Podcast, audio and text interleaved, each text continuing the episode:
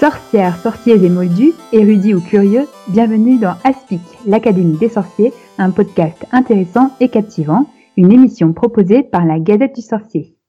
Je suis Marjolaine.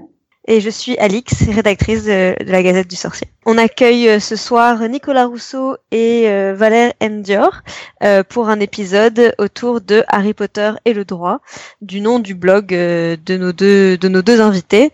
Euh, et qui va donner naissance à un livre, euh, Le droit dans la saga Harry Potter, qui sera publié euh, ce mois de juin 2019 chez Henrik B Éditions, et sur lequel on va revenir un peu plus tard. donc du coup, Valère Endior, tu es professeur de droit public à l'Université de Bretagne occidentale. Est-ce que tu peux nous dire un peu, dire un peu plus sur ton parcours, sur ton lien avec Harry Potter? Ok, bah, bah, tout d'abord, euh, euh, bonjour et merci beaucoup pour l'invitation. Euh, effectivement, je suis professeur à Brest, donc à l'Université de Bretagne occidentale. je suis spécialisé en droit international, mais ça fait quelques années que j'aime bien travailler sur les rapports entre les fictions et le droit, ou plutôt la représentation du droit dans les fictions. Et il s'avère que je suis lecteur de, de Harry Potter depuis que je suis adolescent et, évidemment je suis ravi d'avoir trouvé l'opportunité d'associer mon activité professionnelle et euh, ma passion pour Harry Potter en euh, me posant des questions sur euh, les rapports entre le droit et Harry Potter. Donc voilà, pour résumer dans les grandes lignes. et ta maison à Poudlard, ce serait? Alors selon moi, Gryffondor, selon tout le monde autour de moi, pouf souffle. ah, c'est un mélange intéressant. voilà. Euh, et donc Nicolas Rousseau, tu es euh, anciennement chargé d'enseignement en droit euh, et tu travailles maintenant au ministère des Finances. C'est ça. ça c'est ça. Bonjour. Euh, merci beaucoup pour l'invitation. Euh, donc oui, tout à fait. Euh, j'ai été, euh, j'ai fait des études de droit. J'ai été euh, chargé d'enseignement en droit public et bah, je suis passionné ouais, de de Harry Potter depuis depuis 20 ans désormais, je crois. C'était en 99 la sortie de du prisonnier d'Azkaban euh, ou d'Azkaban. Oh, je sais pas comment on dit, je sais pas si on dit Azkaban ou Azkaban. Euh, les deux. D'accord. euh, Chacun sa version.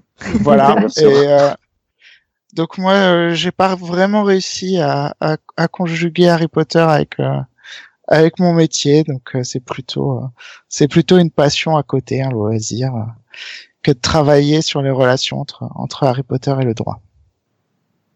Très bien. bah, même si euh, voilà c'est juste une passion ça a quand même euh, euh, votre duo a quand même donné donné un, un projet quand même assez ambitieux qui est qui est donc Harry Potter et le droit donc qui est d'abord un blog. Est-ce que vous pouvez revenir un peu sur comment ça a commencé et comment vous en avez comment vous en êtes arrivé à finalement faire un, un livre? Oui, bah, Nicolas, je crois que c'est, je, je, je, me lance et puis tu compléteras si j'oublie des choses.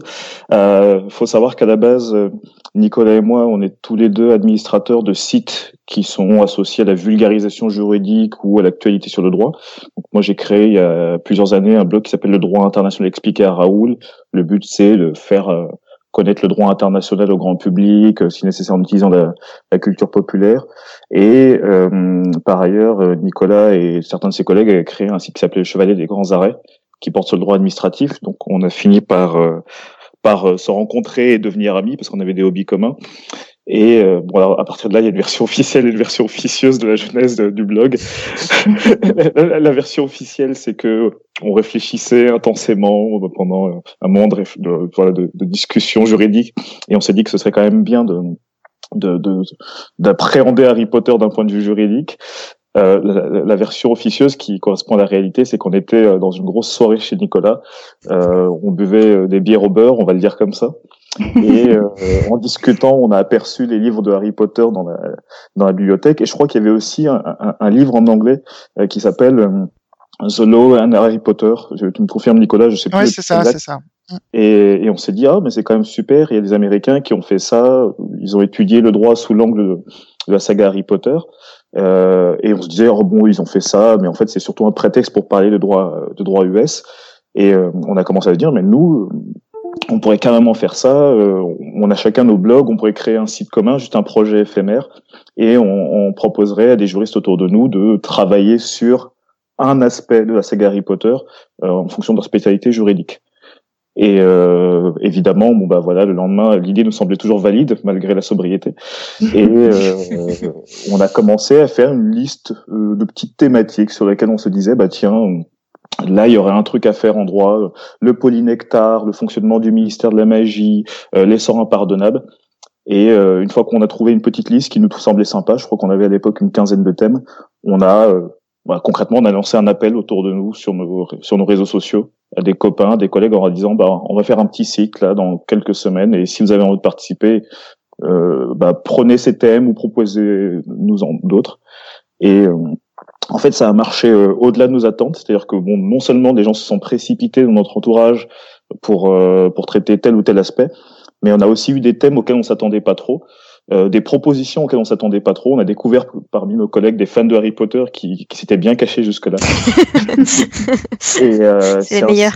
Ce sont les meilleurs. du placard sous l'escalier. Euh, il y en a qui se sont auto-outés, euh, y compris les personnes très prestigieuses dans le monde universitaire ou dans le monde des avocats. Et euh, voilà, très rapidement, l'espace de quelques jours, le site Harry Potter le droit a été créé et on a commencé à publier les, les articles par vague euh, de deux ou trois articles pendant plusieurs semaines. Et euh, en fait, c'était assez génial. Au début, c'était quasiment un cadeau de Noël pour les étudiants. Euh, c'était en décembre 2015, si je me souviens bien. Et puis finalement, ça a débordé deux, trois, quatre mois. Et puis c'est devenu euh, le site tel que vous, vous le voyez aujourd'hui. Voilà déjà donc pour la genèse. Et, puis eh ben, au bout d'un moment, on se dit, bah, tiens, pourquoi on transformerait pas ça en, en, livre On adapte tout ça, on, on, étoffe un peu les, les contributions. Et euh, bah, on a recontacté tous les auteurs, enfin quasiment toutes les personnes qui ont participé au, site internet en disant bah voilà, on a la possibilité avec un éditeur de, de transformer l'essai quasiment quatre ans plus tard. Regardez, on a eu des conférences, on a été invité à telle rencontre, donc ça veut dire qu'il y a vraiment un intérêt. Et euh, bah, je crois que 90% des auteurs nous ont suivis et, et, ça donne le bouquin qui va sortir le mois prochain. Donc voilà un peu pour la, pour, la genèse. C'est vrai que pour donner une idée à ceux qui sont jamais allés sur euh, le site euh, Harry Potter et le droit, euh, la liste est assez impressionnante. Euh, j'ai j'ai pas pris le temps de compter, donc peut-être vous pouvez nous donner un chiffre, mais euh, c'est enfin ça représente euh, un certain nombre d'auteurs et surtout des, des, des, des, articles de différentes tailles et différents formats, mais mais tout tout ensemble c'est c'est assez impressionnant au niveau de la, la quantité en fait déjà. Oui, bah on a on, a une vingtaine d'articles sur le sur le blog. Euh, il va y avoir une vingtaine d'articles euh, dans l'ouvrage dans l'ouvrage qui sort. Euh, c'est pas forcément les mêmes d'ailleurs. Euh, il y en a qui sont pas sur le blog, il y en a qui euh, qui ne seront que sur le blog par contre. c'est vrai que en fait il y a enfin et, et, encore là dans, dans, dans les articles qu'on a, je pense qu'on peut en rajouter une bonne dizaine. Hein. On peut trouver encore plein de thèmes. Euh, c'est pas du tout, euh, c'est pas du tout fini en fait. Euh, il y a toujours des, des, questions qui se posent autour de de, de, de l'univers de d'Harry Potter. C'est vrai que c'est bah pour nous c'était c'était vraiment intéressant de voir à quel point ça peut intéresser à la fois nos amis, les, les, les professionnels du droit et à la fois bah, les étudiants. Et, et c'est vrai que Aujourd'hui, en fait, dans les dans les sciences sociales, euh, que ce soit en, en droit, en économie, en sociologie, on a euh, on, a un vrai mouvement de, recherche sur euh, bah, comment comment appréhender euh, les univers de fiction euh, sous cette matière qui est souvent universitaire hein, et, scientifique. Et, je pense que c'est un, vrai un vrai plus pour les étudiants, ça permet de faire de la vulgarisation, ça permet d'enseigner différemment. Et puis, euh, et puis voilà, on est parti. C'est vrai qu'on est parti d'un projet qui était vraiment pour pour faire plaisir à nos à nos à nos lecteurs, à nos étudiants sur les blogs. Et on a on, aboutit à un ouvrage qui est qui est qui a un, petit objectif scientifique quand même. Donc c'est vraiment c'est vraiment une aventure très intéressante en tout cas. Sacré, ouais, sacré parcours. euh, et ben du coup pour euh, rentrer un peu dans le dans le vif euh, du, du sujet, euh, il y a, y, a, y a plein il y a plein d'aspects différents à aborder, mais peut-être que du coup le plus simple c'est de commencer par voilà les, les grandes les grandes institutions euh, juridiques dans Harry Potter. Comment euh, voilà comment le, comment le système juridique qu'on peut connaître nous, alors que ce soit en tant que francophone ou même euh, ce que des lecteurs anglophones auraient pu auraient pu comprendre et les parallèles qu'ils auraient pu tracer avec leur propre leur propre système. voilà comment fonctionnent le, voilà, les, grandes institutions magiques? Est-ce que c'est très différent de, de des systèmes européens qu'on peut connaître? Euh, Qu'est-ce qui est euh, Est-ce que est-ce qu'on peut voilà, est-ce que selon ce qu'on connaît, est-ce qu'on peut dire que euh, le monde Harry Potter est dans une démocratie? Est-ce qu'on est complètement dans Est-ce qu'on est dans C'est une, très bonne question. Mais c'est vrai que parce que c'est vrai qu'en plus la justice en tant qu'institution, elle est très présente en fait finalement dans les livres. On a plusieurs scènes de procès. Euh, c'est quelque chose quand même qui est assez euh, assez présent. Donc voilà, qu'est-ce que qu'est-ce que vous pouvez nous nous en dire avec votre expertise? Oui, c'est vrai que pour le coup, Harry Potter est vraiment, euh, je pense, une des, une des sagas, les, les, une des meilleures sagas pour appréhender le, le droit et pour étudier le droit, euh, notamment sur l'aspect institution et, et justice, euh, parce qu'on a vraiment un, un système, euh, comment dire, un, un, système euh, complet en fait, euh, une, une, enfin un État complet, un État magique britannique et, euh, et, et c'est vrai que, que le fait que, que J.K. Rowling euh, décrive autant les institutions, c'est presque étonnant. Alors c'est c'est normal euh, au vu de de l'intrigue, hein, puisque le, le ministère de la magie, il est euh, alors je crois que c'est bon, c'est à partir du, du, tome 3, je crois, ouais, à partir du tome 2 et du tome 3 où vraiment on rentre euh, dans le dans le fonctionnement du ministère de la magie, mais c'est euh, il est au cœur de l'intrigue euh, alors j'ai plus les chiffres là, mais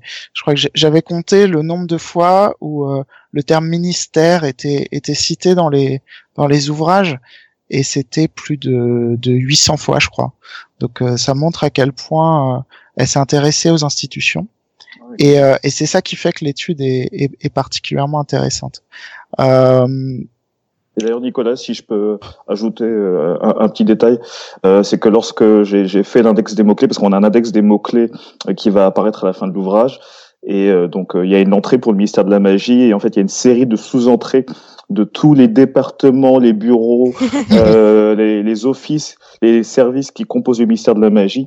Et euh, concrètement, j'ai euh, j'ai une vingtaine d'entrées, rien que pour le ministère de la magie. Donc entre le département de la justice magique, l'office des portes au loin, la section des animaux, le service des usages abusifs de la magie. En fait, quand on envisage euh, les institutions sous l'angle euh, sous l'angle juridique et c'est ce que c'est la partie sur laquelle euh, Nicolas est peut-être le plus expert on se rend compte qu'il y a une quinzaine voire une vingtaine de départements c'est c'est c'est une véritable administration avec avec tous ces travers d'ailleurs c'est-à-dire qu'on on sait plus à quel sens se vouer lorsqu'on entre au ministère de la magie et, et c'est encore pire lorsqu'on regarde sous l'angle de enfin en tant que juriste Mm. C'est ça, c'est ça. Et euh, d'ailleurs, je crois que dans le dans l'ouvrage The Law and Harry Potter, je crois que l'article sur le sur le ministère de la magie euh, dans cet ouvrage, il s'appelle euh, le l'administration, non la, la bureaucratie euh, à moitié folle.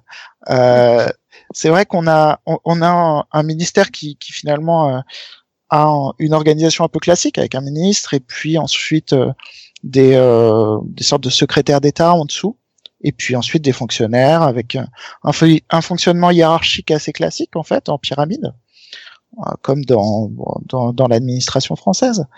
Euh, ce qui est intéressant particulièrement, c'est euh, c'est de voir aussi les relations avec euh, avec le gouvernement moldu, euh, notamment notamment dans le pardon dans le tome 6 euh, où, où je crois que c'est le premier chapitre qui s'appelle l'autre ministre, où ça parle en fait du premier ministre euh, britannique, et, euh, et de voir euh, parce que c'était une vraie question euh, que les juristes se posaient, c'était bah, comment coexistent ces deux gouvernements, d'un côté les sorciers, de l'autre côté les moldus. Et, et c'est vrai que J.K. Rowling a bien a bien expliqué ça que qu'en fait bah, les, deux étaient totalement séparés et qu'en fait euh, les sorciers ne faisaient qu'informer euh, le premier ministre Moldu quand quand il devait, enfin quand il y avait des, des, un danger en fait, ou alors quand il y avait un changement de, de ministre de la magie. Euh, D'ailleurs, c'est un gros problème, euh, ça, si, si je peux rentrer dans le fond hein, de, du propos, c'est un des gros problèmes de, du ministère de la magie, c'est-à-dire que, en fait, si on, on, nous décrit très très bien le ministère, on nous dit jamais comment est désigné le ministre. oui. Et c'est un peu le problème euh, si on parle de si on veut parler de démocratie, c'est un peu le gros problème hein, qui, Pas super se pose. Ouais. voilà. euh, C'est-à-dire qu'en fait, euh, bah, on, on sait pas trop. Euh, on sait pas trop et et alors il faut regarder en fait euh, les articles sur Pottermore euh, pour pour bien comprendre. Et même sur Pottermore, c'est un peu c'est un peu flou puisque globalement on nous dit c'est une élection, mais euh, en cas de crise, on peut désigner quelqu'un euh, sans élection. Voilà ce qu'on nous dit. Mm. Ce qui laisse euh, voix, comme vous pouvez l'imaginer, à, à, à, toutes les dérives, euh, toutes les dérives possibles. Euh, donc et puis bon, on sait même pas qui vote. Hein. on peut penser Oui. que c'est les sorciers qui sont qui sont qui sont majeurs. mais mais par exemple, est-ce que les crackmolls votent? Ça, on ne saura pas. Euh, Oui, j'ai même l'impression qu'on sait même pas s'il y a vraiment de, de mandat défini puisque les, les durées de, de- d'exercice des ministères, des ministres, et elles sont apparemment assez variables. Donc, euh, si jamais il y a une élection, on sait même pas pour combien de temps ils sont élus. C'est ça, tout à fait. En fait, ils ont une obligation. Euh, alors, je, je, je, Alors en plus, pas vous- ouais, ce qui est, c'est qu'en plus sur Pottermore, il y a beaucoup de choses qui ont été rajoutées a posteriori, comme un peu pour combler les trous de ce qui n'avait pas été dit dans les livres, mais mais ça reste, enfin, c'est difficile de démêler ce qui avait vraiment été pensé comme ça au départ, de ce, enfin, ou de ce qui a été un peu rattrapé euh, derrière euh, pour euh, pour donner du contenu sur, Pot- sur Pottermore, quoi. Donc euh, Ouais, c'est un peu, c'est- et d'ailleurs c'est un peu le problème de la post-vérité de, de la saga Harry Potter. Euh, je pense que c'est une question qu'on s'est pas mal posée avec Nicolas euh, au moment où le où le blog et, euh, avait vocation de devenir un livre, parce que évidemment il y a beaucoup d'éléments juridiques dont on aurait pu tenir compte dans les Animaux Fantastiques. Enfin, je parle des films. Ouais. Euh, on pouvait aussi tenir compte de Pottermore et finalement on a fait un choix, c'est-à-dire qu'on a considéré qu'on allait tenir compte de Pottermore parce que c'était une source officielle, même si c'est une source officielle qui arrive après coup. Ça nous permet Mhm. de comme euh, je- comme on disait tout à l'heure de, de combler les trous Euh, mais par contre c'était on s'est dit ah, oula les animaux fantastiques euh, c'est quoi de une nouvelle saga? C'est pas encore fini. Alors oui il y a des éléments juridiques qui sont intéressants mais on sait pas où ça va partir et il y a tellement d'éléments dans les animaux fantastiques qui ont tendance à remettre en cause la saga d'origine que avec Nicolas pour le livre on, on a demandé aux auteurs véritablement de ne pas tenir compte des films. Ça Mhm. c'est un point qu'on a précisé très clairement. On leur a dit vous vous arrêtez vraiment à l'univers tel qu'il a été euh, établi dans la saga livresque, euh, dans les films Harry Potter et euh, dans les ouvrages euh, Le Quidditch à travers les âges, euh, le site Pottermore. Mais voilà, pour Mhm. euh, rebondir un peu sur ce qu'il disait Nicolas, bah, on s'est dit pff, les animaux fantastiques, on va pas y arriver parce que euh, sur le gouvernement, sur les institutions, ça va devenir le bordel, ça va, ça va devenir incohérent en fait.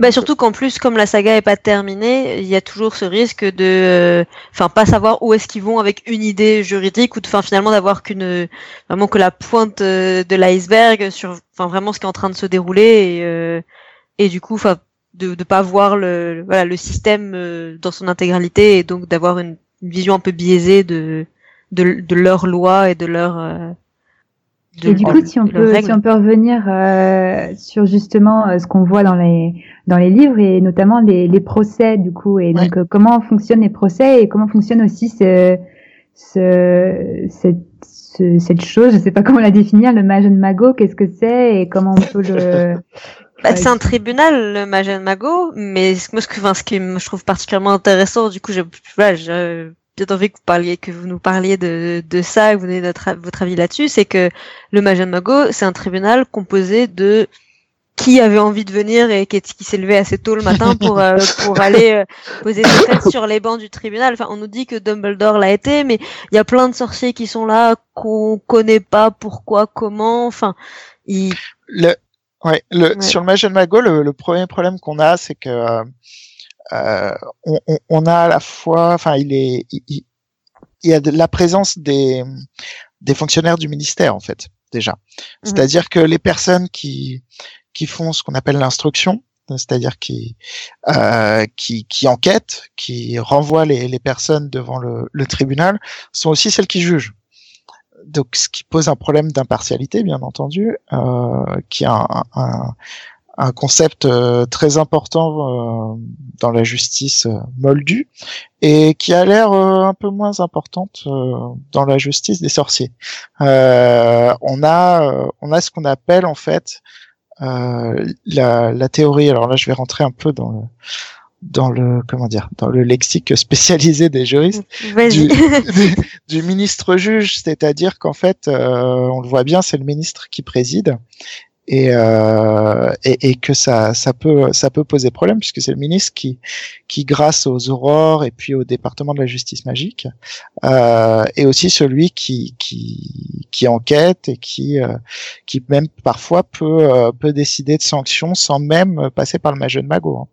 Puisque euh, si je dis pas de bêtises, euh, c'est euh, c'est Hagrid qui se retrouve euh, envoyé à, à Azkaban euh, sans sans procès dans la il, y a, oui, il y a Hagrid effectivement qui se retrouve envoyé à Azkaban et il y a Sirius aussi qui se retrouve envoyé à Azkaban sans, sans, procès et qui, enfin, qui le dit vraiment que c'était une période de guerre et donc ça. il a été voilà, il est en fait, envoyé en prison euh, à perpétuité. C'est ça. on a, on a vraiment un, on, on, a en fait une assemblée de sorciers, ce qui est assez classique pour, euh, enfin, peut-être pas le, le, côté sorcier, mais euh, une assemblée euh, pour juger, pour juger ses pairs. en revanche, en fait, tout ce qui est, ce qui permet d'éviter en fait un procès et de condamner sans procès n'est pas, enfin, ça a pas l'air de déranger grand monde dans le monde des sorciers. Donc ça, c'est déjà un, un, un, vrai problème. Ensuite, en fait, euh, on a l'impression que le Majon Mago, il, il, est à la fois juge et, euh, enfin, c'est le, c'est la seule assemblée de, de, sorciers en fait. Et c'est assez, assez spécial parce que c'est vrai que aujourd'hui, euh, que ça soit euh, dans le système britannique ou dans le dans, dans, le régime français, on a des, des, assemblées qui sont essentiellement des assemblées pour voter des lois, etc. Euh, c'est pas c'est pas le cas dans le mode des sorciers vraiment. Les assemblées sont réservées a priori euh, à la, à la justice. Donc ça c'est une vraie particularité du monde des sorciers qui est qui est intéressante euh, et qui en fait renvoie euh, à ce qui se passait plutôt euh, plutôt au Moyen Âge où les assemblées étaient plus euh, des, euh, des, des, comment dire des, des, des assemblées qui, qui rendaient la justice et, et non pas qui, qui votaient la loi ou qui édictaient les règles les règles de mhm. droit. Donc euh, donc voilà pour le Majon Mago.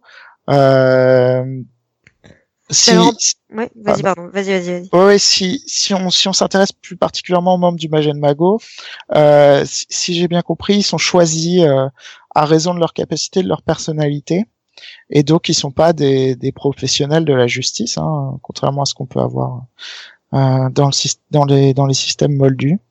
Euh, donc on a là ça ressemble un peu en fait euh, à la Chambre des Lords et euh, le, le, la Chambre des Lords britannique euh, qui, qui a été euh, historiquement une assemblée euh, de, de lords qui rendait la justice et qui était qui était pas forcément des professionnels à l'époque.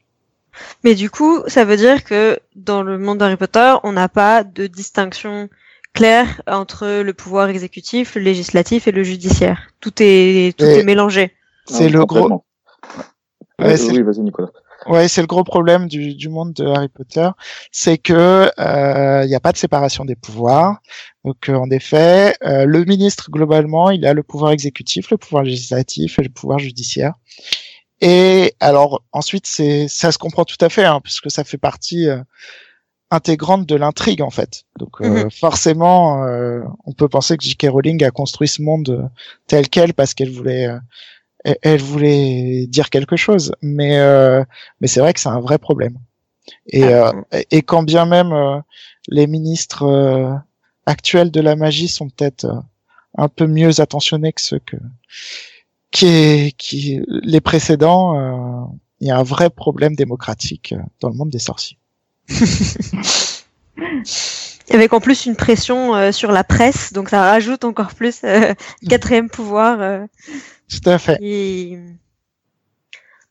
Mhm. Et, et c'est vrai que dans, dans tout ce système-là, on a l'impression qu'il y a donc euh, un, la chose qui est, qui, est, qui est la chose la plus importante pour le ministère et du coup pour tous ces pouvoirs réunis au ministère, c'est le fameux euh, Code international du secret magique. Et euh, donc là, on passe euh, dans du le droit international chez les sorciers. Et, euh, et donc, qu'est-ce que qu'est-ce que vous pouvez nous en dire? Parce qu'on sait aussi qu'il y a une confédération internationale des sorciers et qu'est-ce qu'on qu'est-ce qu'on en voit dans la saga qui qui peut faire parallèle à, à ce qu'on connaît dans, dans le monde moldu et, et peut-être euh, par rapport à ce qu'on a dit par rapport au ministère euh, britannique, est-ce qu'il y a aussi, aussi un, un, fonctionnement aussi nébuleux ou alors euh, euh problématique ou est-ce qu'on est-ce qu'on a plus d'informations là-dessus? Euh, sur, ce point, bah, la, Confédération internationale des sorciers, elle elle voit un peu plus de rêves parce que ce qu'on comprend de la Confédération, c'est que c'est une version un peu euh, avancée de l'Organisation des Nations Unies. Et, et d'ailleurs, euh, J.K. Rowling l'a complètement assumé dans un tweet qu'elle a publié en 2015. Euh, un de ses fans lui demandait si euh, quelle était l'inspiration de la Confédération internationale des sorciers. Elle a répondu sans, sans, détour. Bon, bah, en gros, c'est les Nations Unies. sauf qu'elle fait un truc assez extraordinaire, c'est qu'elle crée une espèce de version euh, je sais pas, avant-garde de l'ONU euh, dès le XVIIe siècle, parce qu'on apprend euh, grâce au cours de, du professeur Beans, grâce à Pottermore et puis grâce aux lectures insatiables d'Hermione que la, la, Confédération a été créée au XVIIe siècle que l'essentiel de son activité tourne autour de la protection euh, du secret euh, bah, du secret magique parce qu'il y a un code en fait c'est une convention internationale c'est un code international du secret magique qui date de 1689 euh, le but évidemment est d'éviter que les sorciers se fassent persécuter. Pour éviter la persécution bah, il faut se cacher. Donc on va imposer à l'ensemble des populations de sorciers à travers le monde de de, respecter le, code du secret magique. Euh, on va organiser une série de conférences. Il y a une conférence qui est mentionnée euh, dans les Animaux Fantastiques, euh, qui a lieu en 1692 sur la protection du secret des créatures magiques on oblige, on, ajoute, on va même adopter un, fameux article 73 euh, qui, bah, qui est d'ailleurs la base hein, de la nouvelle saga, l'une des bases de la nouvelle saga, les animaux fantastiques, qui consistant à dire bon bah voilà, il faut euh, assumer les responsabilités en matière de dissimulation, de soins et de contrôle de tous les animaux, les êtres et les esprits magiques. Et, euh, et bah, c'est une vraie organisation internationale qui, qui naît bien avant que les Moldus créent l'ONU. Alors en plus c'est marrant parce qu'on apprend lorsqu'on fouille un peu sur Pottermore que le, premier Manitou suprême, donc c'est un peu le secrétaire général, le premier Manitou suprême, euh, euh, c'est un Français, ce qui est assez conforme à, à, l'histoire moldue. On apprend que euh, Dumbledore a, a, assumé des fonctions au, sein de, ce, de, de cette confédération, et on apprend que cette confédération peut prononcer des sanctions à l'égard des gouvernements. Euh, ce qui veut dire concrètement que si le ministère de la magie britannique, parce qu'il y en a plusieurs, si le ministère de la magie britannique n'assume pas ses responsabilités en matière de, de maintien du secret euh, de la magie, bah, il peut potentiellement être sanctionné par la Confédération. On ne sait pas comment, on sait pas comment, c'est pas indiqué, mais euh, dans le tome 5, à plusieurs reprises, euh, lorsqu'on fait référence à cette confédération, on, sait qu'elle peut sanctionner éventuellement ses membres. Donc ça veut dire que le ministère de la magie britannique pourrait éventuellement avoir une sanction financière, être exclu. et là, on se dit que c'est assez conforme à la réalité. La seule différence, c'est que la Confédération a manifestement été créée pour assurer la survie des sorciers, et pour assurer leur survie, il fallait ce code international du secret magique pour être sûr que l'existence du monde magique ne soit pas révélée aux Moldus. Donc c'est un cas qui est assez intéressant. Et je, juste pour finir sur ce point-là, lorsqu'on regarde un peu du côté de, euh, des, des, des, ancêtres de la Confédération internationale du secret magique, euh, dans la version anglaise euh, je ne sais plus quel tome euh, de Harry Potter, on apprend qu'il existait même une assemblée, euh, une assemblée médiévale des sorciers d'Europe, euh, qui a été créée, euh, sauf erreur de ma part, en 1289. Alors, elle a, elle a disparu de la version française des tomes, je sais pas trop pourquoi, mais mais voilà, dans le tome 2, chapitre 9, la version anglaise, bah, on, ils sont en train de suivre le cours du professeur Beans et celui-ci mentionne l'existence d'une assemblée médiévale des sorciers d'Europe. donc voilà, une première forme d'organisation. Donc là, pour le coup, J.K. Rowling est vraiment aller très loin en considérant que le droit international existait euh, au XIIIe siècle dans le monde magique. mais, mais du coup, ce que, là, ce qui est, ce que je pense qui est assez particulier, c'est que la Confédération internationale, son unique but quasiment, c'est euh, la protection du secret magique, contrairement à l'ONU où par exemple, enfin, il y a eu des condamnations de certains pays, par exemple pour des traitements euh, inhumains de certains prisonniers, ce genre de choses, si je dis pas de bêtises. Et par exemple, euh, la Confédération internationale n'a jamais dit à, au ministère de la magie britannique, à ce qu'on sait, euh, le, le fait d'utiliser des détraqueurs pour euh, garder Azkaban est euh, un traitement complètement inhumain à l'égard de vos prisonniers euh, et vous devrez être condamné pour ça, par exemple. Il n'y a, pas, il y a pas bah, cette dynamique-là. Oui, oui, c'est effectivement quelque chose qui est très problématique et c'est intéressant que tu le mentionnes parce que l'un des auteurs dans, dans sa contribution sur les sorts impardonnables se dit bon bah voilà il y a des sorts qui sont considérés comme impardonnables mais par contre personne euh, euh, au niveau national ou international ne condamne le, le recours à des détraqueurs. Euh, effectivement, la Confédération a l'air d'avoir des des préoccupations assez limitées. voilà alors pour la petite histoire, dans le tome 5, le chapitre 31, on apprend que lorsque le premier Manitou suprême a été désigné, donc le français euh, Pierre Bonaccord, ça a été contesté par Liechtenstein parce qu'on trouvait qu'il était trop progressiste, qu'il il voulait adopter des mesures favorables aux trolls. Donc on a quand même l'impression que c'est une organisation qui est un peu conservatrice. Par contre, les droits humains, les droits fondamentaux, ça perd de les préoccuper plus que ça. Et euh, on, on, comprend qu'en gros, l'essentiel de la protection des droits fondamentaux dépend des, bah, concrètement, dépend des ministères de la magie, dépend des gouvernements eux-mêmes. Euh, comme on le disait tout à l'heure avec Nicolas, il y a pas mal de, de départements, de secrétariats, de, de bureaux au sein des, des, ministères, et ce sont essentiellement eux qui vont s'intéresser aux droits fondamentaux. Mais la Confédération, aucune référence euh, à ma connaissance, aux droits fondamentaux. Et donc ça, ça dit quelque chose. Mais je pense que c'était un peu dans l'intention de J.K. Rowling de montrer qu'il y avait euh, cette priorité avant tout, préserver le secret de notre existence. Le reste, on, on verra plus tard. Oui, du coup, ça, c'est vrai. Pardon, vas-y, vas-y. C'était juste que oui, c'est en fait cette priorité, ça, ça comme comme tu disais, ça a permis euh, à la communauté magique d'être très avancée au niveau de leur organisation, euh, mais mais ça aussi, euh, c'est presque comme si ça avait écrasé les autres les autres potentielles priorités qui ont été finalement celles des, des moldus euh, avec l'ONU et avec les, les, guerres mondiales et compagnie. Mais, euh, mais ouais, c'est, intéressant de voir comment cette société parallèle finalement a, a, a avancé sur euh, des, des préoccupations que nous, en tant que moldus, on n'a pas du tout, mais qui du coup, voilà, on les a rattrapés sur d'autres sujets. Bah, oui, c'est un peu ça. C'est que bon, en, gros, chacun ses préoccupations. Euh, bon, bah évidemment, les sorciers à un moment se disent que les, les dragons c'est un peu dangereux à élever, donc ils adoptent en 1709 une convention prohibant l'élevage des dragons parce qu'ils se disent bon, c'est quand même une autre préoccupation. Euh, mais nous, en tant que Moldus, euh, enfin, on a vu nos préoccupations façonnées par les conflits internationaux, la Première Guerre mondiale, la Seconde Guerre mondiale, et tout étudiant en droit qui, étudie le droit international apprend que le droit international a explosé essentiellement après la Seconde Guerre mondiale. C'est là qu'on a des organisations qui se créent, des conventions qui sont conclues, et le but c'est d'éviter que ces événements-là se reproduisent. Et ce serait intéressant de voir ce qui pourrait se passer dans le futur de la saga Harry Potter avec la première puis la seconde guerre des sorciers, voir si bon, on se poserait des questions sur la discrimination à l'égard des euh, bah, finalement des, des comme disait tout à l'heure Nicolas. Euh, Est-ce que dans le futur on peut imaginer que sous l'impulsion d'Hermione, euh, de nouvelles préoccupations vont naître, la protection des elfes notamment? Mais à ce stade de la saga, je suis complètement d'accord avec vous, c'est clairement pas leur priorité et je pense que c'était un peu l'intention de l'auteur. Et, et, du coup, il y a même en fait, finalement, voilà, le, le, code du secret magique prévaut sur euh, sur presque voilà tous les autres droits humains. Et en, en cas de, de, guerre, ça devient presque une excuse pour faire des choses complètement euh, qui, qui, vont aussi à l'encontre des droits en fait des sorciers techniquement. Enfin, quand on voit justement tous ces tous ces procès qui ont été faits, enfin, ces personnes qui ont été envoyées en prison sans procès euh, pour euh, pour soi-disant euh, avoir euh, tué 12 moldus ou avoir euh, en, plein jour, etc. Et, et, que ça avait été une catastrophe pour oublier tout le monde.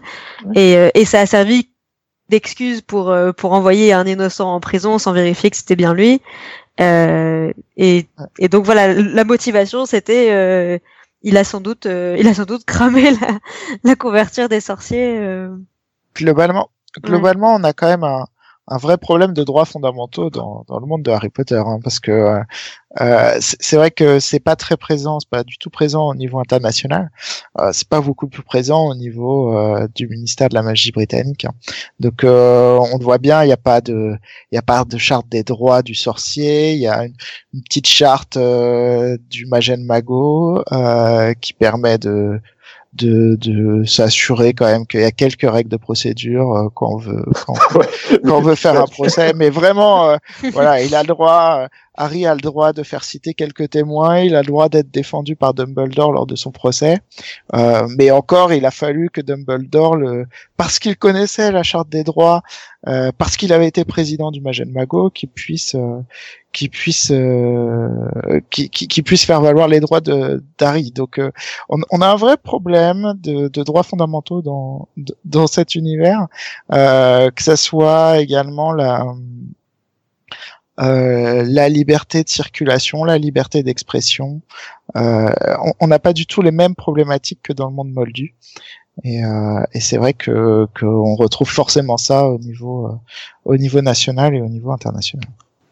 Alors, donc justement, ça fait une très bonne transition euh, sur euh, la deuxième partie de, de, ce dont on voulait parler. Donc maintenant qu'on a parlé des institutions euh, et de toutes ces organisations ministérielles, euh, on voulait parler plutôt de tous ces petits détails de la vie quotidienne euh, du monde magique et comment ils peuvent être, comment ces détails peuvent être vus avec les lunettes des, juristes.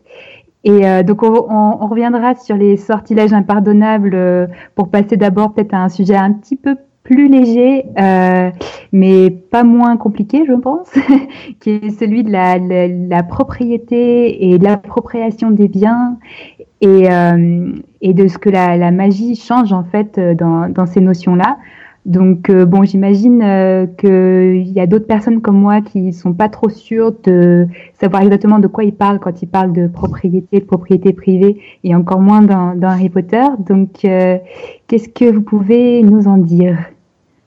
Alors là-dessus, c'est vrai que on, a sur le blog un, article euh, très intéressant d'Antoine Touzin euh, sur le sur le statut des, des biens magiques.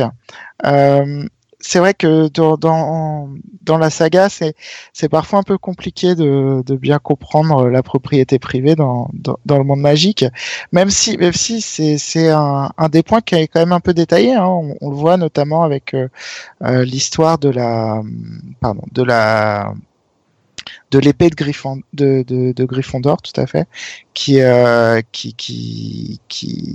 est revendiquée par les gobelins euh, on, on, a euh, on a un problème parce que certains biens en fait échappent un peu à la propriété privée. C'est ce cas-là. On peut parler du choix pot magique aussi finalement. Est-ce qu'il appartient à Poudlard? Est-ce que c'est une personne en lui-même? Euh, Est-ce que c'est un bien Est-ce que c'est une personne? Déjà, ça c'est une, distinction qui est un peu difficile à, à caser euh, en, en, en, droit moldu on distingue bien les personnes et les choses. Euh, les choses étant ce qui, dans la plupart des cas, peut être approprié, peut faire l'objet d'une propriété privée. Dans le monde magique, la frontière, elle est un peu plus ténue et, euh, et on a parfois du mal à savoir où est, où est cette frontière entre les personnes et les biens, enfin et les choses. C'est le cas notamment, par exemple, avec les fantômes. Euh, c'est le cas avec les, les esprits les pardon, les esprits frappeurs. Euh, c'est le cas aussi euh, bah, des créatures magiques. Euh, on a eu, euh, on, on, a eu le même problème hein, en droit, euh, en droit français. Je ne sais pas si vous le savez, mais il y a eu, il y a eu des grands débats sur le sur le statut des animaux. Je ne sais pas si vous en avez peut-être parlé. Alors oui, justement, du podcast numéro 3. On en profite auto-promo pour ceux qui n'ont pas écouté. Vous pouvez retourner dans l'épisode 3 qui traite justement de, de cette question de, de des l'éthique animale et puis justement on parle pas mal de droits en fait dans cet épisode aussi donc voilà c'est vrai que les créatures magiques ont un, ont un statut très particulier et qu'il y a une vraie question là-dessus mais on a donc aussi une question vraiment pour les pour ce qu'on on, on, pour les biens, notamment avec les, baguettes, bien entendu, euh, puisque la baguette magique choisit son sorcier, vous le savez tous. Euh, donc, qu'est-ce que ça veut dire? Ça veut dire que celui qui qui ne possède pas la, baguette, en tout cas qui le si la baguette ne le reconnaît pas comme comme son, son, propriétaire, euh, bah, elle, fonctionne mal. Euh, tout du moins, et donc, euh, et donc ça pose un problème si, si on parle juste de propriété privée, quoi, parce que le, la, la, personne peut détenir la baguette et pourtant il peut pas s'en servir. Donc ça, ça pose un vrai problème de droit. Euh, on a également euh, euh, le souci des, des Horcruxes. là, pour revenir sur un sujet un peu moins léger, puisque les Horcruxes à la base ce sont des objets euh, bon, alors, ou des choses, vous me direz, c'est vrai qu'il y y a ou des personnes plutôt, puisqu'il y a Nagini, mais euh, euh, ce sont quand même pas mal des, des choses. Et donc, la question, c'est finalement, euh, quand on détruit un, un est-ce qu'on détruit une personne ou est-ce qu'on détruit une chose? Euh, Puisque vous le savez, en, en droit, on peut pas détruire, euh, on peut pas, en tout cas, porter atteinte au bien d'autrui. Euh, et, et, donc la question c'est voilà quand Harry détruit un Horcrux, est-ce que finalement il porte atteinte euh, à un bien de Voldemort ou est-ce que euh, il porte atteinte directement à Voldemort? Donc ça c'est des questions un peu euh, un peu intéressantes qu'on se pose et, et pour lesquelles la, la, la réponse n'est jamais toute toute blanche ou toute noire. De toute façon en droit c'est rarement tout blanc et tout noir, mais c'est toujours des, des, bons, euh, des bons sujets de, de réflexion euh, pour les juristes et ça permet voilà d'expliquer un peu les, les concepts, le concept de propriété privée, euh, le concept de bien de bien commun aussi puisque bah, par exemple euh, l'épée euh, l'épée de Gryffondor euh, finalement puisqu'elle n'appartient à personne qu'elle se présente à celui qui en qui en est digne euh, finalement, est-ce que c'est pas un bien commun qui est insusceptible d'appropriation, etc. Donc voilà le, le, genre de questions que, qui se posent autour des, des choses et pour lesquelles euh, bah, je vous encourage à, à aller lire l'article de d'Antoine Touzin euh, parce qu'il est, il est très, il est un peu plus détaillé que, que ce que je peux en, vous en dire là. Oui, parce qu'on est des grands malades, en fait. Hein. C'est ça qu'il faut réaliser ah, aussi. C'est qu'on est des grands malades parce qu'on s'est posé ces questions-là. euh, mais du coup, enfin, cette question de bien aussi, euh, de, de, de, bien collectif, ça m'interroge sur la question de Poudlard. Euh, en tant que bâtiment, euh, école, euh, est-ce que du coup, enfin, euh, on sait le statut de l'éducation dans le monde sorcier est un peu étrange parce que le, le, ministère intervient beaucoup, mais en même temps, à quel point dans le, les lois sorcières c'est établi que euh, le, ils, ils, ont le droit d'intervenir ou est-ce que c'est juste Cornelius Fudge qui a envie de fourrer son nez partout? Et, euh, et du coup, voilà, est-ce que, est-ce que Poulard est une propriété du ministère? Est-ce que, euh, est-ce que c'est plus quelque chose de de privé qui est financé parce que c'est aussi des il y a un conseil d'administration qui finance aussi beaucoup l'école donc euh, est-ce qu'il y a une notion aussi de ouais de financement privé donc de propriété enfin de ouais alors déjà pour le financement c'est un peu c'est un peu particulier parce que euh, euh, globalement le financement dans le monde d'Harry Potter on n'en parle presque pas hein. euh, ouais puisque je me suis intéressé notamment, puisque je, je, travaille au ministère des Finances, je me suis intéressé aux finances publiques euh, dans Harry Potter et globalement les finances publiques et l'impôt par exemple. Euh, est-ce qu'il y a des impôts euh, dans le dans le monde des sorciers? Ça, on le sait pas. Et avec tous les services publics qu'ils ont, pourtant. Euh, on se demande bien comment ça peut marcher sans impôts. Mais bon, ça c'est une, une, autre question euh, sur laquelle euh, sur laquelle je vais pas je vais pas m'étendre. Ce qui est sûr pour Poudlard, c'est qu'il y a une tutelle, ce qu'on appelle une tutelle de la part du ministère, c'est-à-dire qu'il a un pouvoir de contrôle et euh, de euh, comment dire, de, de, de, de, de voilà, de contrôle des décisions, notamment a posteriori. Euh, ce qui se passe, donc, c'est que en fait, ils, reprennent en main l'école lorsqu'ils considèrent que euh, la mission n'est plus euh, n'est plus bien exercée, ce qui est un pouvoir classique d'une tutelle euh, d'un ministère sur un établissement public. Donc là-dessus, il n'y a, a, pas trop de soucis. Sur le statut juridique, vraiment, de Poudlard, euh, on a encore un article dessus. Euh, il y a aussi un article, je, je, je, souhaite le citer parce que c'est vrai que c'est un, un, article qui était intéressant, qui, était en qui a été publié en 2015 sur le, le blog de Maître Chaton. Donc euh, www.maîtrechaton.fr. Il y a un article sur euh, Poudlard est-elle une école publique ou privée? Euh, donc je vous invite à le lire.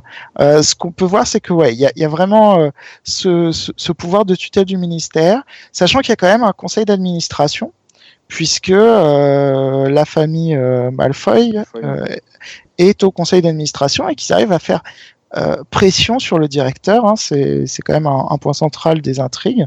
À chaque fois, ce contrôle par le conseil d'administration. Donc classiquement, je, je, je pense qu'on peut dire qu'on a un, un, établissement public euh, qui est euh, qui est financé par euh, certainement des dotations qui viennent du ministère de la magie et le ministère de la magie exerce une tutelle euh, il exerce aussi un contrôle puisque c'est lui normalement qui, qui détermine euh, les programmes euh, de, de l'école. Ensuite, sur le, le bâtiment, est-ce que le bâtiment appartient au ministère ou, ou à l'établissement ou est-ce que c'est un bien privé? Ça, j'avoue que là, ça dépasse mes, ma capacité et surtout euh, surtout les, les éléments d'analyse qu'on peut euh, qu'on peut avoir mais euh, c'est c'est c'est vrai que c'est intéressant et que le le, le statut de de Poudlard est un peu est un peu difficile à, à, à appréhender et notamment avec les remplacements incessants de directeurs quand même tout au long de la saga. On voit que c'est pas un poste c'est un poste très politique finalement, plus, plus que n'importe quel directeur d'établissement euh, d'enseignement euh, chez les Moldus. c'est vrai que oui, on a presque, même si euh, Dumbledore se dit revendique de, de, de choisir voilà d'avoir ce poste de directeur plutôt alors qu'on lui a proposé le poste de, de, ministère etc de ministre et, et mais au final c'est presque un Ouais, c'est un, pas un contre-pouvoir, mais presque. Hein, c'est presque un contre-pouvoir, le Poudlard, euh, par certaines périodes, dans certaines périodes en tout cas d'histoire. Euh, bah, surtout, ouais, euh... comme c'est la seule et unique école, du coup, c'est, enfin, contrôler Poudlard, c'est, avoir le, le, monopole complet sur la jeunesse magique, c'est pouvoir dicter ce qu'ils vont apprendre, ce qu'ils vont, enfin, donc. Euh, du coup, à nouveau, c'est, enfin, je sais pas si on peut parler d'enseignement démocratique, mais, mais il y a, enfin, il y a, ouais, tout, tout est contrôlé par une seule et même personne. Tout le pays ira dans la même école, sauf rares exceptions, et, euh, tout le monde euh, sortira du même moule formaté.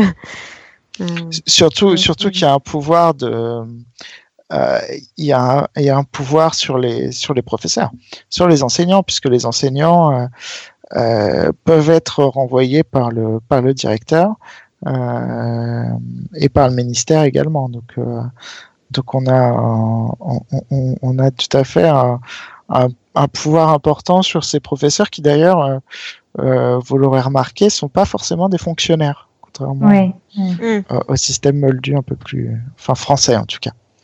Euh, donc, euh, donc voilà, donc on a un vrai, euh, une vraie interrogation sur Poudlard, mais comme, comme dans beaucoup d'autres d'autres domaines juridiques Et, et c'est vrai que ça permet de, de, revoir un peu euh, la saga sous un angle, sous un angle juridique. Pour vous dire hein, que pour euh, pour, euh, pour ce projet, on a relu les, les, livres, on a revu les films deux ou trois fois chacun, et euh, à chaque fois que je les revois, euh, je me dis ah mais oui, mais il y a cette question-là aussi. Euh, ah il y, y, y, a un problème juridique là. Et enfin c'est sans fin. Hein. L'imagination des juristes est sans fin. du coup petite question à part avant de, de reprendre le film, mais euh, est-ce que ça vous fait ça que avec Harry Potter ou est-ce qu'il y a est-ce que maintenant que vous avez peut-être la gymnastique de voir dans la pop culture les problèmes juridiques, vous pouvez pas vous empêcher de, de les voir dans, tout, dans toutes les œuvres que vous consommez, peut-être? Euh, malheureusement, je crois qu'on est on est fichu parce que Harry Potter n'est qu'une étape dans l'analyse d'une série euh, d'autres créations. Euh, là, il y a des doctorants dans mon université qui viennent tout juste de publier un ouvrage sur Game of Thrones. Donc voilà, c'est en fait il y a tout un mouvement qui est né aux, États-Unis qui s'appelle Low and Pop Culture, qui s'est développé depuis plusieurs années qui commence à arriver en France. Et on constate un intérêt de plus en plus marqué des universitaires français pour, en droit évidemment, pour l'analyse de certains films, certaines séries, certains ouvrages de littérature euh, avec une perspective juridique. Donc Harry Potter est une étape euh, euh, dans un processus qui est en train de se répandre comme une traînée de poudre en France. Alors bon, certains sont vraiment rigoureux, j'ai envie de dire comme Nicolas et moi, sans, sans, aucune modestie.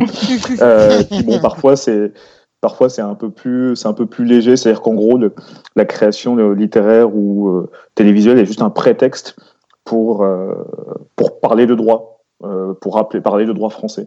Et je pense que Nicolas euh, et, moi, on avait vraiment ce, cette préoccupation qu'on a, qu'on a imposée à, nos contributeurs, c'est de dire attention, il ne s'agit pas juste de mettre Harry, Ron et Hermione dans le texte et puis de placer des dispositions du code civil. On veut que vous expliquiez comment fonctionne ce système euh, quels sont ses avantages, quelles sont ses, ses, faiblesses, quelles sont ses inspirations. Et donc, en gros, on est vraiment en train de décortiquer tout un système juridique. Et d'ailleurs, les questions qu'on est en train de discuter en, ce moment sont un peu le reflet de, de, cette volonté de, vraiment décortiquer l'univers de Harry Potter tel qu'il existe et tel qu'il a été créé par l'auteur.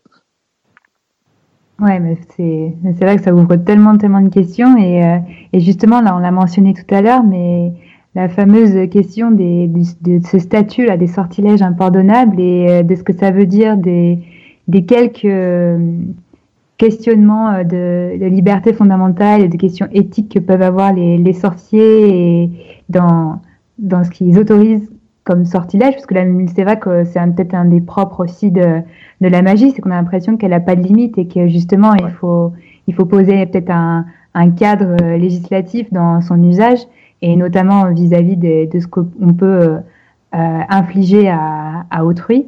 Et donc, qu'est-ce que vous pouvez nous, nous dire justement sur, sur peut-être ces sortilèges impardonnables et peut-être euh, est-ce qu'ils sont vraiment impardonnables finalement dans la, dans la saga? Je, je, crois qu'on pourrait organiser une conférence de trois heures sur les sortilèges impardonnables. Euh, alors, il s'avère que. Pour, pour, pour l'anecdote, c'est le c'est l'article le plus lu sur le blog. Hein. Les sorts impardonnables, c'est c'est l'article le plus lu. Euh, je crois qu'on est à quelque chose comme 20 000 ou 30 000 lectures de l'article. Hein. C'est c'est l'article qui qui passionne. qui est rédigé par Sibel Sinard, qui est avocate euh, à Paris, donc euh, encore un avocat geek. Et bah, ce qui ressort un peu, bon, là, je, je, vous invite vraiment à lire ce, ce texte parce que, enfin, elle a, la version en ligne euh, soulève beaucoup de questions intéressantes, mais elle a encore plus enrichi euh, sa réflexion pour la version euh, pour la version livre.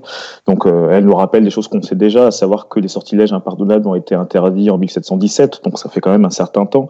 on, on le sait grâce au conte de Biddle le Bard. Donc euh, voilà, je reviens pas, Doloris, l'Imperium et, et Avada Kedavra que tout le monde connaît. Euh, ce qui est plus intéressant dans les questions qu'elle soulève, euh, c'est de se demander si ces sorts sont toujours impardonnables et s'il existe des circonstances dans lesquelles euh, finalement ils sont un peu tolérés. Et, grosso modo, la, période qui pose problème euh, dans la saga, et c'est d'ailleurs l'objet d'une autre contribution d'Arnaud Lobry sur la, guerre, la bataille de Poudlard, la période qui pose problème, c'est la bataille de Poudlard c'est concrètement euh, tout le tome 7 parce que euh, finalement on sort d'une approche un peu manichéenne qui consiste à dire bah, les méchants utilisent des sortilèges impardonnables et les gentils se défendent à, à coup d'expelliarmus. Euh, bah ça, ça change complètement. Euh, J'ai pas toute la bataille de Poudlard en tête, mais euh, ce qui ressort un peu des, des contributions de l'ouvrage, c'est que euh, nos héros sont amenés à utiliser l'impérium euh, pour se sortir de situations délicates, notamment, je crois que c'est c'est le, euh, le, gobelin dont j'ai oublié le nom euh, au niveau de la banque. Euh, oui, c'est ça, c'est Harry, ouais, qui qui lance un impérium à, à Gripsec voilà, pour s'infiltrer dans Gringotts, ouais. Voilà, et euh, c'est une situation qui est assez intéressante parce que euh, quelques temps plus tôt, lorsque Harry essaie d'utiliser le Doloris sur euh, Béatrix, Lestrange, il n'y arrive pas parce que, en gros, on lui dit qu'il n'a pas suffisamment de sadisme, il n'a pas suffisamment la volonté de faire souffrir. Donc on se dit, bon voilà, d'une certaine manière, les sortilèges impardonnables, ils sont interdits, de toute façon, ils ne sont utilisés que par des, personnes euh, malveillantes. Sauf que on, apprend que les sortilèges impardonnables ont pu être utilisés par des aurores durant la, durant la première, euh, guerre des sorciers. bon, il y a une tolérance évidente parce qu'il fallait que les aurores puissent se défendre et se battre contre les mange-morts. Et plus particulièrement dans la bataille de Poudlard, on se doute bien qu'à un moment donné, les Aurores qui sont présents, Harry et ses camarades, les membres de l'ordre du Phénix ou de l'armée de Dumbledore, ne se défendent pas qu'à coup d'Expelliarmus. Ils sont amenés à utiliser les, sortilèges impardonnables. Et euh, justement, ce que soulève de façon assez intéressante Sibel Sinard dans sa contribution, c'est que même si c'est pas dit de façon assez claire, Molly Wesley euh, utilise très certainement le Avada Kedavra pour euh, protéger pour protéger sa fille. Et je n'ai pas revérifié, mais ce qu'elle relève dans sa contribution, c'est que euh, elle ne prononce pas le sort. Euh, on se doute que c'est ce qui se passe. Enfin, en tout cas, on l'imagine. Dans le film, c'est un peu douteux aussi. Mais concrètement, il y aurait une sorte de tolérance en situation de conflit armé. Bah oui, c'est une sorte de légitime défense. On, peut utiliser, euh, on peut utiliser l'impérium pour manœuvrer, pour manipuler quelqu'un. On peut utiliser le doloris comme arme de torture pour faire parler une personne. Ça, ça, fait terriblement écho à des situations qui concernent le monde, le monde mordu Est-ce qu'on peut utiliser le, la torture dans le cadre de, dans le cadre de la lutte contre le terrorisme? Eh ben, sincèrement, je trouve que ce sont les mêmes préoccupations qu'on retrouve dans le, dans le, dans le tome 7. Et on sent qu'il y a des formes de tolérance plus ou moins poussées selon les circonstances. Donc, euh, parfois, ils sont pardonnables. Et euh, ça peut poser problème. Et du coup, c'est vrai que là, dans ce cadre-là, plutôt que peut-être une, euh, on va dire une faiblesse, même si je sais pas si on peut parler de faiblesse, mais l'organisation du monde magique dont on a parlé plus tôt, là c'est plutôt quelque chose de, de plus réaliste finalement par rapport à notre euh, monde moldu sur, euh, je sais pas, là c'est une question sur euh, peut-être euh, les ce qui est ce qu'on a autorisé ou pas dans des dans des cadres de, de conflit, à quel point on si encadré maintenant peut-être par des, des, choses comme la Convention de Genève ou des choses comme ça. Et, euh, et est-ce que c'est ouais, est-ce que c'est une, une faiblesse là du monde magique comme on a parlé peut-être avant sur des questions de liberté fondamentale ou est-ce que c'est euh, quelque chose qui finalement est, est plus réaliste euh, que ce dont on a parlé peut-être avant? Bah, j'ai envie de faire écho à ce que disait tout à l'heure Nicolas sur l'influence que peut avoir Poudlard sur l'évolution de la société.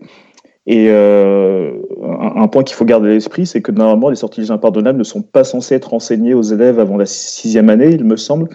Et euh, il est décidé, dans le tome 4, sauf erreur de ma part, que finalement, euh, les élèves vont de la quatrième année apprendre ce que sont les sortilèges impardonnables et assister à une démonstration, voire apprendre à lutter contre l'impérium.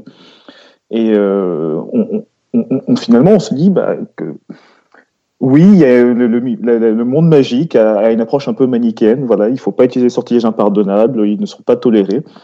Mais il y a une évolution qui se fait jour. Euh, Dumbledore et certains enseignants réalisent que une autre bataille, enfin finalement une autre guerre des sorciers est peut-être à leur porte, et qu'il faut peut-être que les jeunes sorciers sachent comment se défendre.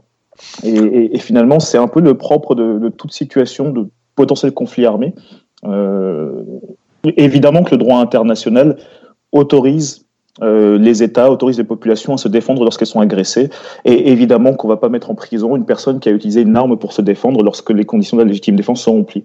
Bah, je pense que ce qui se passe dans Harry Potter, c'est un peu le reflet de l'évolution de la société. Euh, faut pas oublier qu'Harry Potter, l'écriture se fait sur, sur, sur plus d'une décennie, sauf erreur de ma part. Entre-temps, on a les activités terroristes qui se sont développées dans notre société. Et je trouve ça intéressant que J.K. Rowling ait pris le parti de brouiller un peu les frontières entre le bien et le mal en disant bah, peut-être que lorsqu'un personnage positif utilise l'impérium, euh, c'est qu'il n'avait pas de choix. Et peut-être qu'il le regrettera, peut-être que ça va le marquer. Mais on, sent que c'est beaucoup moins manichéen que dans les premiers tomes qui étaient euh, finalement assez enfantins, il me semble. Après, ce qui, est, ce qui est particulier dans le cas de l'enseignement des sortilèges impardonnables, c'est que c'est un choix de, de. Alors, euh, Barty Croupton Junior sous les traits de, de Folloy, qui mhm. fait ce choix de, de, programme. Et alors, bon, déjà, c'est un mange-mort qui enseigne, qui n'était pas enseignant de base. Donc, il y a, bon, après, il y a toute la question de euh, comment les profs sont recrutés à Poudlard, mais ça, c'est encore un, autre sujet. Euh, mais, enfin, c'est, a priori, c'est pas quelque chose qui fait vraiment partie d'un programme et, et ça donne un peu l'impression de manière générale que euh, chaque prof fait un peu euh, à sa sauce.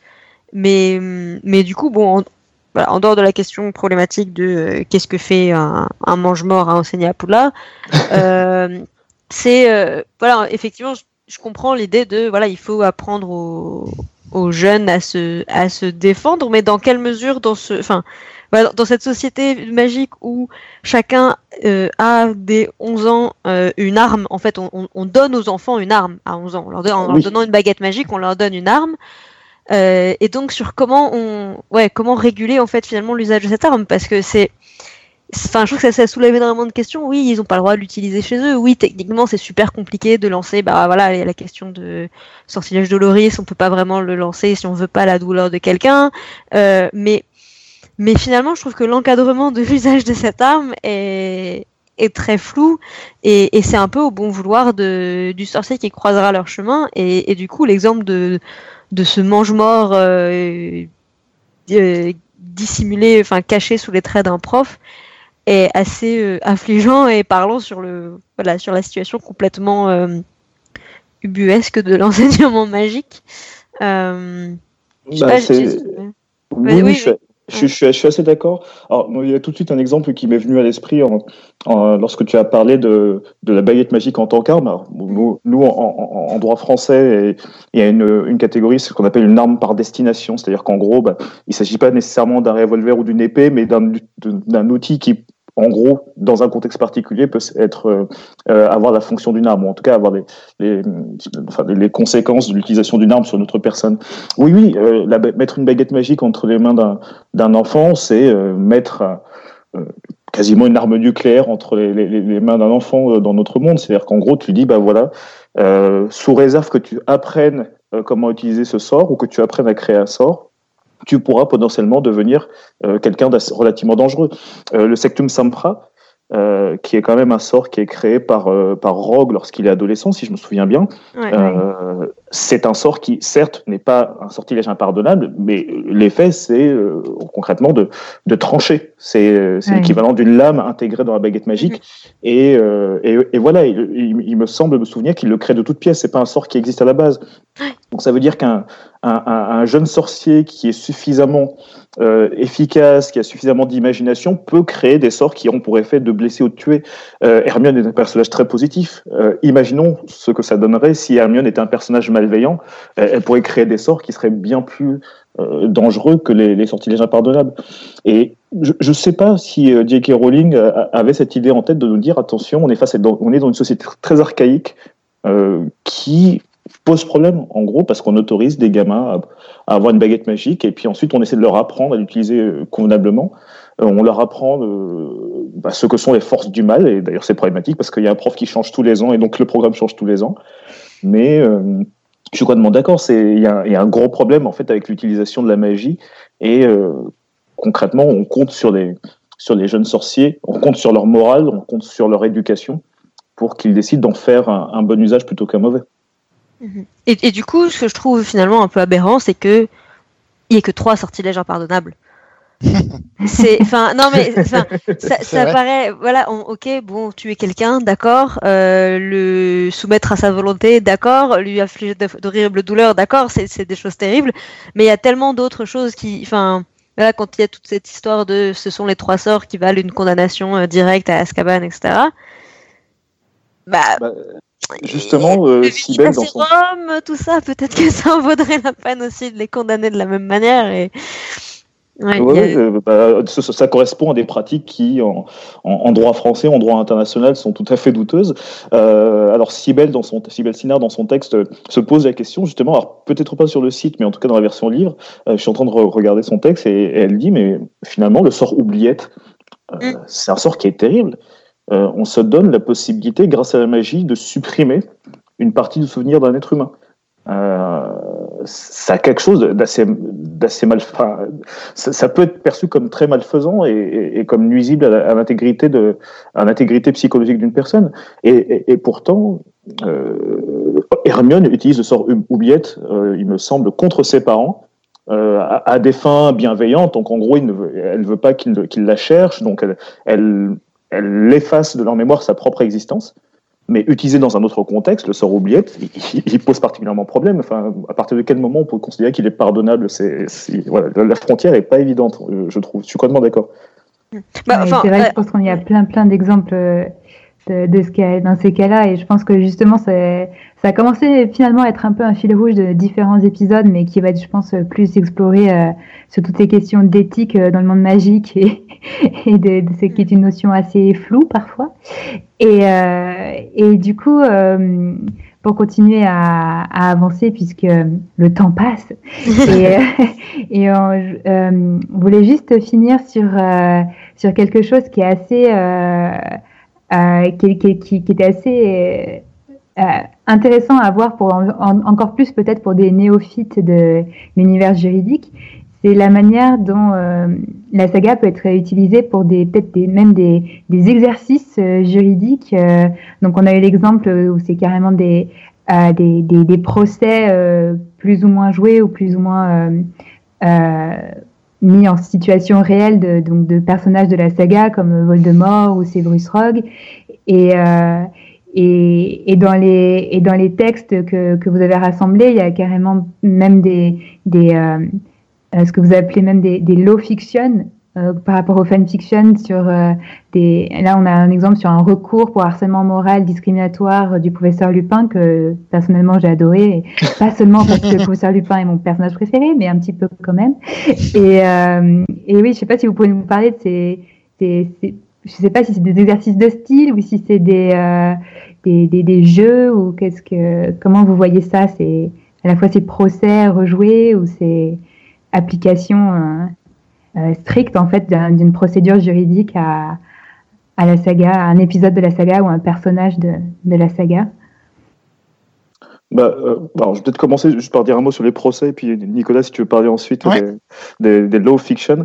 Euh, sur les procès, effectivement, c'est un truc assez génial. Bon, on n'est pas du tout à l'origine, mais euh, on a été euh, sollicité ou impliqué euh, donc à Sciences Po, euh, il y avait des représentants d'ailleurs, d'éminents représentants de la Gazette du Sorcier qui étaient présents dans le jury à nos côtés. Euh, et puis un autre procès qui était donc organisé à l'université Lyon 3 euh, en, en, 2018. Donc dans un premier cas c'était le procès de Voldemort et puis ensuite c'était le procès de Rogue. Ça c'est un phénomène qui existe déjà depuis des années. Euh, en droit, c'est-à-dire organiser le, procès de, grands personnages de l'histoire, Napoléon Bonaparte, euh, Margaret Thatcher, etc., etc. Et puis à un moment donné, euh, vu le, développement du, programme euh, Law and Fiction, les gens commencent à se dire, mais pour intéresser les, étudiants, pour attirer du monde, pour montrer que euh, la rigueur peut être associée au, au fun, si j'ose dire, pourquoi est-ce qu'on n'organiserait pas le procès de Dark Vador?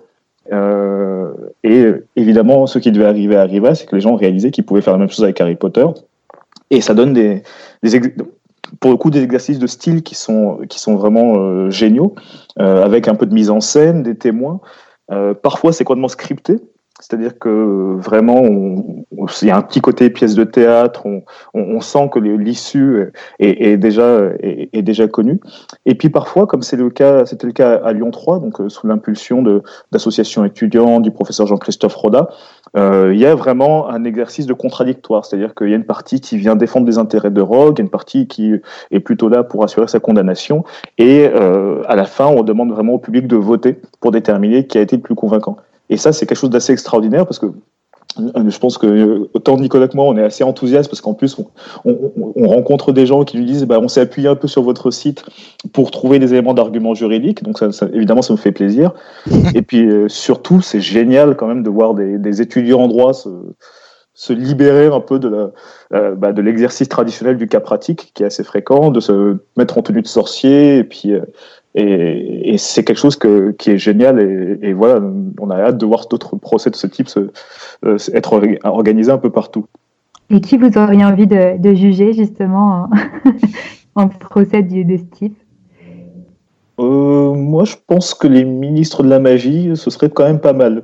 Euh, je pense que Cornelius Fudge. non, c'est trop facile, c'est trop facile. Y a non, mais de... c'est trop facile. Non, qui j'aurais envie de juger? Après, ce serait pas forcément le procès le plus intéressant.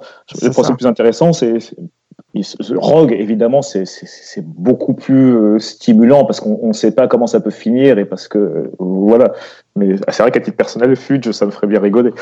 Et d'ailleurs, pour ceux qui n'y étaient pas, euh, qu'est-ce qui, qu'est-ce qui lui arrivait à ce, à ce pauvre Rogue entre guillemets à la fin de son procès? Alors, euh, dans les grandes lignes, parce que je me souviens plus en détail, il y avait deux questions qui étaient posées à l'assistance.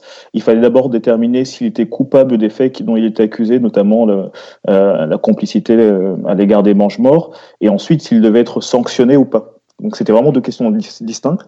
Et de façon assez intéressante, euh, il a été euh, déclaré coupable euh, d'activités criminelles menées avec les mange-morts. Mais sur la deuxième question, euh, le public lui a, lui a, donné raison en disant qu'il ne devait pas subir de sanctions parce qu'il s'était amendé euh, en collaborant avec euh, en collaborant avec Dumbledore et qu'en gros, bah, on reconnaissait qu'il avait commis des actes criminels, mais qu'il s'était amendé par la suite et donc il ne méritait pas d'être sanctionné. L'enjeu, c'était de savoir si Rogue avait le droit d'avoir son portrait dans Poudlard euh, en tant qu'ancien directeur. Et donc c'était le fantôme de, Rogue qui demandait à avoir le droit d'être, de, rester dans Poudlard en tant que portrait. Donc il fallait déterminer s'il avait commis des crimes suffisamment graves ou pas pour que ce soit remis en question. C'était assez, c'était assez drôle, c'était franchement génial. Je, sais pas, euh, je sais pas si ça a été fait, mais le, le procès de Dumbledore, c'est, quelque chose, euh, ce serait quelque chose d'intéressant. Je pense qu'il y a plein de, plein de choses qu'on peut lui reprocher sur sa gestion de la, de son école, euh, la responsabilité. Euh, il peut y avoir un procès pénal, il peut y avoir un procès civil parce que euh, le directeur il est il est quand même responsable notamment des, des, des dommages qui sont subis par les élèves de l'école. Donc, euh, vu tout ce qui s'y passe. À adresser, effectivement. Ouais, voilà. Est-ce que, est-ce que Dumbledore est, est responsable de, de la mort de, de Cédric Diggory parce que ça s'est passé euh, finalement sous sa surveillance? Enfin, même si là, c'est le, c'est le tournoi des, des trois sorciers. bon, c'est peut-être un peu différent. Mais euh, il y a pas mal de choses. Moi, je pense que. Mais je, je, crois pas que ça a été fait, le procès de Dumbledore. Non, je pense un beau procès. Hein. Je pense que ce, serait, ce serait un très beau procès et peut-être beaucoup plus. Euh, enfin, avec des, des questions vraiment intéressantes, à mon avis.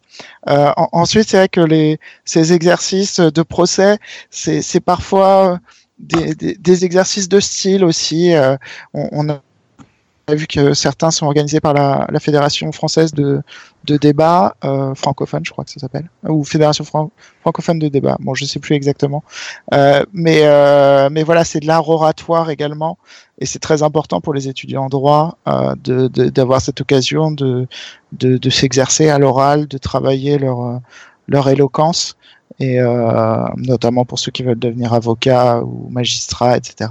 C'est euh, c'est des exercices euh, un peu un peu fun et qui à la fois permettent à ces étudiants de de progresser en fait. Et c'est vraiment quelque chose de, de très intéressant.